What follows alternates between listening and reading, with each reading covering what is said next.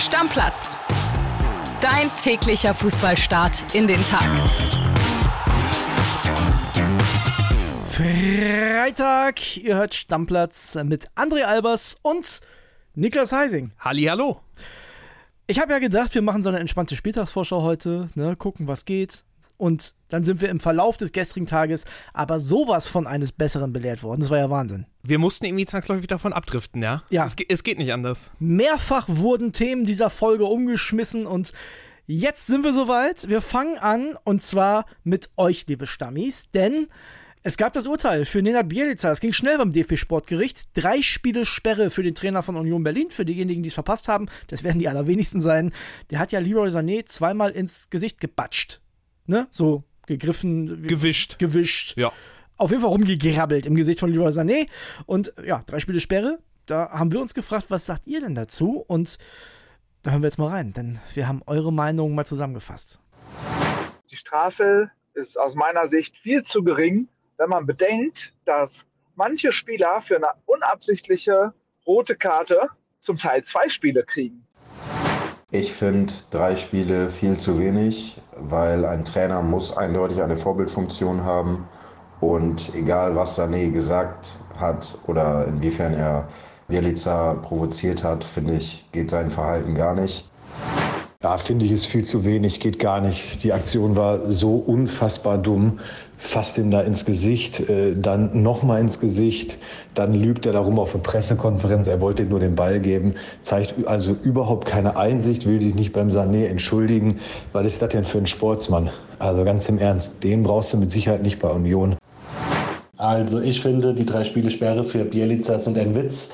So viel bekommt ein Abwehrspieler ja schon bei einer Notbremse teilweise. Von daher hätte man da jetzt wirklich ein Exempel statuieren müssen, um zu zeigen, dass im Fußball Gewalt, äh, Handgreiflichkeiten, Unsportlichkeiten äh, nichts zu suchen haben. Und von daher dachte ich schon, dass hier fünf bis acht Spiele angemessen gewesen wären, beziehungsweise vielleicht sogar eine Sperre über Monate und nicht nach Spielen bemessen. Aber jetzt hoffe ich sehr, dass Union Berlin als Verein seine Konsequenz zieht, denn meiner Meinung nach ist Bielica nicht mehr tragbar.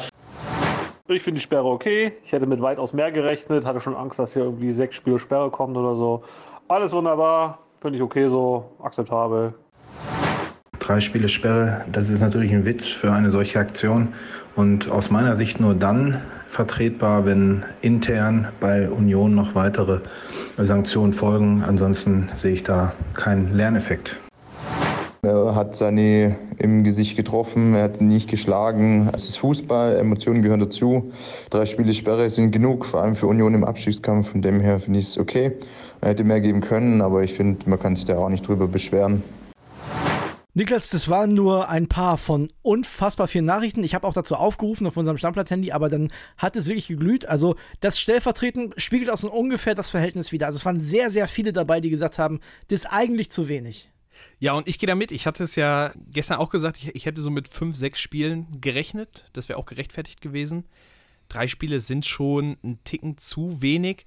Trotzdem, ich gehe nicht damit äh, mit den Leuten, die sagen, man hätte ihn jetzt sofort rausschmeißen müssen. Das finde ich eine Spur zu hart. Also, äh, ich weiß nicht, wie du dazu stehst, aber das wäre für mich ein Ticken zu over the top gewesen, weil am Ende war, es war kein Schlag, es war so ein Wischer. Dafür kannst du einen Trainer nicht rausschmeißen, sorry. Ich möchte stellvertretend für mich Ritter Keule sprechen lassen, den eisernen Schlosserjungen aus Weißensee, Kian Gaffrey, der hat uns auch eine Sprachnachricht geschickt und wir hören da mal rein. Ja, mein lieber André, vielleicht wird es dich jetzt ein bisschen überraschen, aber ich sag dir ganz ehrlich, die Strafe für Nenad Bielica fällt viel zu gering aus, meiner Meinung nach. Also ich habe ja deine These in der Folge gehört, mindestens fünf, sechs Spiele. Ich hätte fast sogar acht gesagt. Gehört sich natürlich überhaupt gar nicht, was er da gemacht hat. Ich habe auch nicht gesehen, dass Leroy Sané den irgendwie provoziert hat. Also da ist ihm ja alles aus der Haut gefahren, wie er sich zu so einem Fauxpas hat hinreißen lassen können in der Situation uiuiui, da musste ich echt schlucken. Und meiner Meinung nach muss Union Berlin Bialica jetzt entlassen. Das wäre die einzig logische Konsequenz nach all dem, was der Verein sich auch die letzten drei, vier Jahre aufgebaut hat. Unter Urs Fischer wäre sowas niemals passiert. Und wenn man es jetzt eigentlich günstig verkauft, dann kann man die nächsten Wochen Steffen Baumgart holen. Vielleicht macht das ja Sinn. Liebe Grüße. Ich glaube, das ist ein Hauptpunkt. Der will halt den Baumgart haben. Das kann doch nur der einzige Hauptpunkt sein. Also mal rein spekulativ gedacht, wenn du Baumgart unbedingt haben willst, dann musst du jetzt ja eigentlich diese Situation dann fast nutzen. Weil, äh, ja. Also kannst du ja. Kannst du schon. Ist moralisch dann natürlich auch wieder ein bisschen, muss natürlich drüber nachdenken, aber ja, also Baumgart ist natürlich verfügbar und unter Bielica ist bei Union ja auch der Erfolg nicht wieder zurückgekehrt, muss man auch sagen. Wir müssen es aber trotzdem noch einmal herausstellen. Also zwei Punkte sind mir da ganz wichtig. Punkt Nummer eins, das ist zu wenig. Das ist ein Verhältnis, dieses Foulspielverhältnis und so, das finde ich auch. Das ist zu wenig. Das hätten mehr Spiele sein müssen, zumal es ja auch nicht ein, sondern zwei Griffe ins Gesicht waren. Das zweite, dieses Argument, ja, Union hat es ja schon schwer genug im Abstiegskampf. Also sorry, das hat ja, das, das ist ja gar kein Thema. Nee, das darfst du dabei natürlich nicht berücksichtigen. Also das äh, muss, muss die Situation natürlich komplett un unabhängig vom Kontext sehen und äh, ja, also man kann natürlich nicht aus Mitleid dem jetzt irgendwie nur zwei Spiele geben, das geht nicht. Mal gucken, ob in den nächsten Tagen bei Union noch was passiert, ob die sich nochmal äußern. Ich glaube auch nicht an eine Entlassung, das werden die jetzt nicht machen. Also die haben das Urteil ja auch schon direkt akzeptiert, das heißt, ich denke, die werden damit fein sein und äh, sagen Deckel drauf. Ich meine, er kriegt ja auch noch eine Geldstrafe von 25.000 Euro, das darf man euch vergessen, ne? Also ist auch ein kleines Sümmchen. Gut, dann kommen wir zum Gegner der Unioner vom Mittwoch, zum FC Bayern. Denn die haben richtig Probleme. Da fallen jetzt noch mehr Leute aus als gedacht. Wir hören rein bei David Verhoff. Ja, hallo und Servus aus München. Die Bayern hat es ganz, ganz dick getroffen beim 1 zu 0 gegen Union Berlin im Nachholspiel am Mittwochabend. Drei Verletzte hat Thomas Tuchel zu beklagen. Und ganz besonders hat es natürlich Konrad Leimer getroffen. Der hat sich an der Wade verletzt. Am Donnerstag gab es nochmal Untersuchungen und da kam raus, leider ist auch eine Sehne betroffen in der Wade. Und deswegen sind es jetzt bis zu acht Wochen Pause. Und vor allem natürlich ganz bitter, damit hat Thomas Tuchel jetzt keinen Rechtsverteidiger mehr zur Verfügung. Denn neben Leimer fehlt ja auch Nussair Masraoui, der mit Marokko im Achtelfinale des Afrika Cups steht. Und Bunazar sowieso, und der hatte sich ja schon einen Kreuzbandriss im linken Knie zugezogen im Training. Und jetzt ist auch noch sogar die Notlösung verletzt. Josua Kimmich wird auch auf jeden Fall am Samstag ausfallen in Augsburg. Der war gegen Union in der Nachspielzeit auf die linke Schulter gefallen, hat sich da leicht verletzt. Wie lange er genau ausfallen wird, ist noch unklar. Und da muss Thomas Tuchel jetzt schauen, wen er rechts verteidigen lässt. Vielleicht zieht er äh, Rafael Guerrero nach rechts rüber, dann müsste links wieder Alfonso Davis verteidigen. Und in der Innenverteidigung stellt sich es auch von alleine auf. Da wird Neuzugang Eric Dyer beginnen, neben Matthijs de Licht. Da hat sich Dayo Upamecano bei einem Sprint in der 43. Minute gegen Union klassisch den klassischen Sprint Muskelfaserriss im linken hinteren Oberschenkel zugezogen. Wird rund äh, drei Wochen ausfallen. Und der Transferdruck wächst natürlich. Sportdirektor Christoph Freund ist jetzt gefordert, der muss bis äh, 1. Februar noch einen Spieler eigentlich holen. Tuchel braucht dringend Verstärkung. Ja, Niklas, Tuchel braucht dringend Verstärkung. Ne? Da kommen wir direkt äh, zur Spieltagsvorschau und dem FC Bayern. Die Mannschaft stellt sich jetzt am Wochenende von alleine auf, aber die Bayern sind auch heiß hinterher. Wir haben den ganzen Tag über Nachrichten mit unseren Bayern-Reportern ausgetauscht. Die allerletzte des Tages kam dann von Falki, unser Bayern-Insider. Der hatte eigentlich frei, hat uns aber eine Sprachnachricht geschickt, denn es tut sich was beim FCB. Wir hören mal rein. Servus André, da ist dein Bayern Insider. Ja, du weißt ja, wie es ist im Leben eines Podcasters. Und so wie dir geht es mir auch. Ich hatte meine Folge für Freitag Bayern Insider fertig, hatte auch schon berichtet über das konkrete Interesse des FC Bayern an Sascha Boyer, der auf der Fünferliste von Christoph Freund plötzlich ganz nach oben gerutscht ist. Dann kommt Fabrizio Romano ums Eck, vermeldet es am Abend auch. Und dann denkt man, naja, sind wir auf dem gleichen Stand, ist immer noch aktuell. Aber dann bekomme ich nochmal eine SMS um 21.02 Uhr und da heißt, du, die Bayern erwarten ihn tatsächlich schon am Freitag zum Medizincheck. Also habe ich in meine Folge reingenommen. Ob es denn passieren wird, ich glaube es erst, wenn diese Maschine gelandet ist, weil mit Triple E, da waren sich die Bayern schon sehr, sehr sicher, dass es klappt. Dann am Dienstag wurde dieses Angebot abgeschmettert. Mukele, da waren sie auch schon sehr, sehr weit. Einigung mit dem Spieler, der war dreimal beim Sportchef und hat gesagt, er will dahin. Allerdings, PSG hat sich dann auch nicht so bewegt. Also viele Bälle in der Luft. Jetzt vielleicht endlich auch ein Spieler. Wir warten ab, weil so viel wie in diesem Transferfenster schiefgelaufen ist, kann noch sehr, sehr viel passieren. Allerdings der Spieler Boyer, der ist 23, der will unbedingt zum FC Bayern, hat auch nicht so einen langfristigen Vertrag, 225. Das ist möglich. Also schauen wir mal, ob die Bayern diesen Transfer jetzt endlich ins Ziel bekommen. Liebe Grüße, euer Bayern-Insider Christian Fei. Ich hoffe, die Bayern verzocken sich da nicht schon wieder. Es ist schon krass, aber wie schnell das bei dem momentan geht, oder? Wie die Ja. von Kandidat auf Kandidat auf Kandidat umschwingen. Aber ne? muss also, ja auch. Also ist ja nicht mehr viel Zeit. Mittwoch ist Ende. Ja, schon. Früher hatte ich aber immer das Gefühl, die Bayern hatten einen Kandidaten, haben den dann auch meistens immer fix gemacht. Jetzt ist es so Trippier, Mukiele, jetzt ist Boe, den ich übrigens für einen sehr guten Spieler halte. Also Bayern-Fans kennen den ja auch schon, hat ja auch mit Gala schon zweimal gegen ihn gespielt. Ein äh, sehr, sehr dynamischer Verteidiger, sehr, sehr athletisch, sehr, sehr aggressiv. Und natürlich halt auch noch in einem Alter, wo du auch mal 25 Minuten für hinlegen kannst. Bleibt spannend in den nächsten Tagen beim FC Bayern. Also da wird sich auch äh, Christoph Freund tatsächlich wieder viele Fragen am Wochenende gefallen lassen müssen. Ja, und auf dem ist natürlich jetzt Druck drauf, ne? Lass uns mal kurz über das Spiel sprechen. Bayern sah jetzt in Augsburg auch nicht jedes Jahr gut aus. Also ich habe da auch so ein paar Spiele in Erinnerung. Ich, ich, ich kann mich da an so ein paar Dinge erinnern, so Sascha Mölders oder so, der hat die Bayern auch mal abgeschossen. Also da tun sich historisch auch immer mal schwer. Was meinst du, trotzdem Bayern-Sieg? Also mit dieser, ich, ich will jetzt nicht sagen B- oder Notelf, aber na, da fehlen schon ein paar. Da, ja, die Mannschaft stellt sich, wie gesagt, von alleine auf. Das hatte äh, David ja auch schon so beschrieben. Ich schätze mal 1-0, ganz knapp, ganz dreckig. Für die Bayern? Ja. Also 0-1, ja? 0-1, genau. Ja, ich, ich traue mich nicht mehr hohe Ergebnisse zu tippen bei den Bayern. Ich sage ein 1 zu 2, also die Bayern gewinnen das Ding auch irgendwie knapp. Dann kommen wir mal jetzt einmal auf heute Abend. Äh, das haben wir gerade kurz übersprungen, weil halt bei den Bayern viel los ist. Frankfurt gegen Mainz. Also für die Mainzer irgendwie jetzt jedes Spiel ein richtig wichtiges Spiel. Die Eintracht, die versucht den Kader so ein bisschen zusammenzubringen, der ja tatsächlich mittlerweile hochklassig besetzt ist. Mit vier Punkten in die Rückrunde gestartet. Na, erst der Sieg in Leipzig, dann dieses ja, schon unglückliche Unentschieden in Darmstadt. Was denkst du da heute Abend? Ich glaube, die Eintracht schon klarer Favorit, ne? Trotz Derby. Auf jeden Fall Favorit und wenn sie da oben halt dranbleiben sollen, dann äh, müssen sie diese Spiele gewinnen. Das ist ja ganz klar. Mainz jetzt natürlich auch durch die Spielabsage letzte Woche vielleicht ein bisschen aus dem Rhythmus, weiß man nicht. Vielleicht haben sie sich jetzt auch geschont, sind jetzt voll dabei. Trotzdem, Frankfurt sollte das im Normalfall locker erledigen. 3-0 ist mein Tipp. Ich sag, wird ein 2-0 für, für die Eintracht, aber die machen das jetzt, glaube ich, auch. Lass uns dann direkt weitermachen mit der Spieltagsvorschau. TSG Hoffenheim gegen den 1. FC Heidenheim. Das ist eine Partie, wo ich erstmal sagen würde, ja, Heidenheim irgendwie immer unangenehm, aber die sind auswärts nicht so gut wie zu Hause. Das stimmt. Für mich schreit die Partie absolut nach Toren. Ich weiß nicht warum, aber Hoffenheim-Heidenheim in dieser Saison klingt für mich wie ein 3-2, vielleicht auch ein 4-3. Wenn ich mich festlegen müsste, würde ich sagen 3-2 Hoffenheim. Also da werden auf jeden Fall Tore fallen, da bin ich mir ziemlich sicher. Kann ich mir auch gut vorstellen, bei den Hoffenheimern fehlt Osan Kabak, der ist gelb gesperrt. Aber auch da gibt es ja genügend Alternativen, also das werden die schon irgendwie kompensieren können. Wir machen weiter mit der Partie Wolfsburg gegen Köln. Auch das bei den Kölnern, die haben jetzt quasi auch jede Woche so ein kleines Endspiel. Das ist total wichtig. Wolfsburg ist ein Gegner, da bist du eigentlich als Köln der Außenseiter, auch vom Kader, der etwas krassere Außenseiter vielleicht sogar, aber du musst trotzdem irgendwie versuchen, was mitzunehmen. Du musst was mitnehmen. Ich glaube, du kannst auch was mitnehmen. Ich finde, der Köln-Auftritt gegen Dortmund letzte Woche, das Ergebnis sieht natürlich nicht gut aus. Sie haben es bis zum Strafraum eigentlich echt immer gut gemacht. Nur deren großes Problem ist halt, wie gesagt, da fehlt momentan einfach ein Stürmer vorne. Deswegen sehe ich auch kein Köln-Tor in Wolfsburg. Das wird, glaube ich, auch eine knappe FC-Niederlage. So leid es mir tut für die FC-Fans. Ich könnte mir sogar vorstellen, dass es ein bisschen deutlicher wird. Ich sag mal 2-0, ich will jetzt nicht 3-0 sagen, das wäre viel, aber 2-0 gewinnen die Wolfsburg auf jeden ja, Fall. Ja, da würde ich dann auch eher mit einem dreckigen 1-0 für Wolfsburg gehen.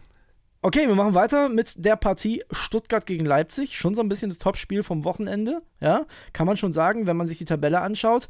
Die Stuttgarter natürlich katastrophal aus dieser Winterpause gekommen. Ohne Girassi bis jetzt nur verloren in der Saison. Das ist schon krasse Zahl, ne? Ich glaube auch diesmal, auch wenn äh, Xavi Simmons bei den Leipzigern gelb gesperrt ist, boah, ich glaube, das wird nichts gegen Leipzig. Ich sag mal so, Leipzig ist nicht unbedingt besser gestartet, ne, in die Rückrunde, muss man auch so sehen. Ja, ähm, stimmt, auch zweimal verloren, aber die Spiele sahen anders aus. Und die Gegner waren noch andere. Stimmt, sah anders aus. Ich glaube aber trotzdem, weil Stuttgart zu Hause spielt und sie wirklich jetzt wieder liefern müssen, wenn sie noch den Traum Champions League wirklich äh, aktiv halten wollen. Spielen, also einen Punkt holen sie, ich sag 1-1. Nee, ich glaube da nicht dran. Auch Karasor fehlt noch gelb gesperrt, neben den Leuten, die sowieso schon weg sind. Wichtiger Mann im zentralen Mittelfeld. Ich sage 1-3. Ich glaube, der VfB muss hoffen, dass die Leute bald wieder, das ist ein Ito, das ist ein Girassi, das ist ein Silas, dass die bald wieder da sind. Ja, aber drei Leipzig-Tore ohne Xavi wäre wär auf jeden Fall eine Ansage. Daniel Olmo ist wieder da. Mal sehen, mal sehen ja, gut, das stimmt das auch, ja. Ein Spiel haben wir noch um 15.30 Uhr. Werder Bremen gegen den SC Freiburg. Und da ist die größte Meldung tatsächlich nicht das Sportliche, sondern etwas, was da gestern verkündet wurde von Werder. Denn es gibt einen strategischen Partner, einen Investor, jemanden, der Geld zuschießt. Das ist nicht einer, es sind acht Personen. Wir hören rein bei unserem Werder-Reporter Markus Balzoweit. Historischer Tag für Werder. 20 Jahre lang haben die Bremer gesucht, um einen Investor zu finden, der Werder Geld zuführt. Und das ist jetzt gelungen. Es geht um eine Investorenschar aus Bremen. Das sind Bremer Unternehmer und Einzelpersonen, die 18 Prozent der Anteile von Werder kaufen. Werder kriegt dafür 38 Millionen Euro, die im Wesentlichen der Profiabteilung zugeführt werden. Das heißt, am Ende sind es äh, knapp 30 Millionen Euro, die Werder in den kommenden Transferperioden nicht in dieser zur Verfügung haben wird, um den Kader zu verbessern, Kader aufzuforsten. Und das Erstaunliche daran ist, wer diese Investoren sind. Das sind natürlich keine, man, das hat Werder auch vorher zur Bedingung gemacht, keine Heuschrecken aus den USA oder keine windigen undurchsichtigen Partner aus Saudi-Arabien, China oder Katar, sondern es sind äh, Unternehmer, Einzelpersonen aus der Region. Und eine Einzelperson kennt jeder Bremer und kennt jeder Fußballfan, das ist Frank Baumann, der Geschäftsführer, der im Sommer aufhören wird in seiner Funktion als Manager, der steigt selbst ein. Mit welchem Betrag ist nicht bekannt, aber ist einer dieser acht Personen, die investieren und die dazu beitragen wollen, dass Werder so ein bisschen in die Puschen kommt und finanzielle Möglichkeiten hat, um ein bisschen aus dieser Stagnation der letzten Jahre äh, herauszukommen und den Verein weiterzuentwickeln. Eine wirklich äh, spannende Angelegenheit und bald geht's los. Das, das Geld wird in Kürze dem Club zugeführt und ab Sommer wird man dann ein bisschen mehr machen können auf dem Transfermarkt, wobei natürlich diese knapp 30 Millionen, die am Ende in der Profiabteilung sind, jetzt nicht dazu führen werden, dass die ganz großen Sprünge gelingen dürften. Ich zitiere Niklas Heising von gestern Nachmittag, der gesagt hat, wenn sich ein Traditionsverein mit Investoren beschäftigt, dann muss das so aussehen. Ja, und ich hoffe, du stimmst mir dazu, weil ich finde, ich finde, es ist ein sehr gutes Beispiel, wie es halt ablaufen kann. Es ist jetzt keiner aus Saudi-Arabien oder aus den USA, der es so ein bisschen als Spielzeug eventuell sieht und wenn es nicht mehr passt, schmeißt das weg, äh, aber ja, ich meine, das sind Traditionsvereine, da hängen so viele Leute dran. Und wenn du es dann effektiv machen willst, dann ist es so als regionales Modell vielleicht ganz gut angelegt. Zumal äh, für die Fans natürlich noch wichtig, die Leute, die investieren, sind bekannt. Ja. Das heißt, man kann genau gucken, wer, ja, wer bestimmt ja jetzt quasi gerade über meinen Verein. Deswegen, ich bin, also ich, ich finde das Modell echt top. Ich möchte einmal kurz ein Zitat aus äh, einem Bild.de-Artikel von Klaus Filbri zu der Sache vorlesen. Als er sich dann entschieden hat, bei Werder nicht weiterzumachen, kam er auf uns zu. Er fragte, ob er sich beteiligen kann, um dem Verein etwas zurückzugeben. Es hat bei den Mitgliedern des Bündnisses etwas ausgelöst. Sie haben gesehen, dass derjenige, der für gute und schlechte Themen den Kopf hingehalten hat, daran glaubt. Da geht es natürlich um Frank Baumann. Wenn das alles so ist, dann kann man als Werder-Fan, und ich habe ja letztens mal gesagt, in Werder ist Frank Baumann, seitdem er Manager ist, nicht mehr so beliebt wie damals als Spieler, kann man nur sagen, was eine Legende, oder? Ja, das ist also, ja krass. Also, also, also, also, du, du musst ihn ja jetzt fast vergöttern, oder? Das, also, also, wenn das alles so ist, das wäre schon krass. Ja, und es ist ja auch keine kleine Summe, die da mit Sicherheit reinfließt von ihm aus. Genau, das also, weiß man nicht, ist nicht bekannt, aber ist trotzdem auf jeden Fall. Es werden keine Peanuts sein, sagen wir so, genau. bei den Summen, die da gespielt werden. Und er ist, ist im Sommer nicht mehr in, in Amt und Würden. Ja, verrückte Situation mal gucken, was es sportlich für Werder Bremen bedeutet. Es heißt ja so ein bisschen Schuldenabbau. Es heißt auch in Steine investieren, ne? Jugendleistungszentrum und, und andere Sachen. Ich bin sehr, sehr gespannt, was da passiert. Lass uns erstmal jetzt aufs Wochenende nochmal kommen. Werder Bremen spielt gegen den SC Freiburg. Hinspiel hat Bremen knapp verloren momentan und auch gerade im Weserstadion kann ich mir vorstellen, dass wer da was mitnimmt tatsächlich. Ich bin eigentlich selten optimistisch, aber ein Unentschieden glaube ich mindestens. Ich kann mir auch sehr gut was vorstellen, zumal äh, nach dem Bayern-Spiel sollte man ja optimistisch äh, gestimmt sein als Veteraner. Ja, Freiburg ist dieses Jahr auch oben dabei, spielerisch nicht mehr so stark finde ich wie letztes Jahr, gerade auswärts auch nicht unbedingt. Deswegen, ich traue Werder da auch was zu. Tendenziell würde ich aber auch da eher auf ein Remis tippen. Ich sag 2-1, weil wegen Werder und du sagst 1-1 oder was? Ja, 1-1 ist gut. Eins haben wir noch. 18:30 Spiel. Leverkusen gegen Gladbach, Heimspiel für Bayer Leverkusen. Mittlerweile kann man sich ja gar nicht mehr vorstellen, dass Leverkusen nicht gewinnt. Eigentlich nicht. Also da muss schon irgendwas Außergewöhnliches passieren, weil, ja, selbst wenn es jetzt spät irgendwie noch unentschieden steht, ist man sich eigentlich sicher, dass sie das noch irgendwie ziehen werden, ne? Weiß Gott wie. Jonathan Tah hat sich gegen Leipzig die fünfte Gelbe abgeholt. Der ist jetzt gesperrt. Die werden es trotzdem hinbekommen und sind großer Favorit. Gladbach zuletzt mit einer Niederlage zu Hause gegen Augsburg. Also ganz schwer vorstellbar, dass die in Leverkusen was mitnehmen können. Ich sage 3-1. Ja, ich glaube, Gladbach macht kein Tor. Ich gehe ich geh mit einem 2-0. Ich glaube, Leverkusen wird sie nicht abschießen. Es hat ja auch ein bisschen Rhein-Derby-Charakter. Ich sage 2-0 ist gut. So, sind wir durch mit der Bundesliga-Vorschau. Morgen gibt es eine Sonderfolge und da geht es um den Traumberuf Fußballreporter. Ich habe mir Tobi Altscheffel geschnappt und der erzählt so ein bisschen was äh, aus seinem Werdegang. Erzählt auch, wie man dazu kommen kann und was man so als Fußballreporter erlebt. Das ist ganz interessant für diejenigen, die da mal einen Einblick bekommen wollen. Hört da gerne rein und dann machen wir für heute den Deckel drauf. Das machen wir. Haut rein. Ciao, ciao. Stammplatz. Dein täglicher Fußballstart in den Tag.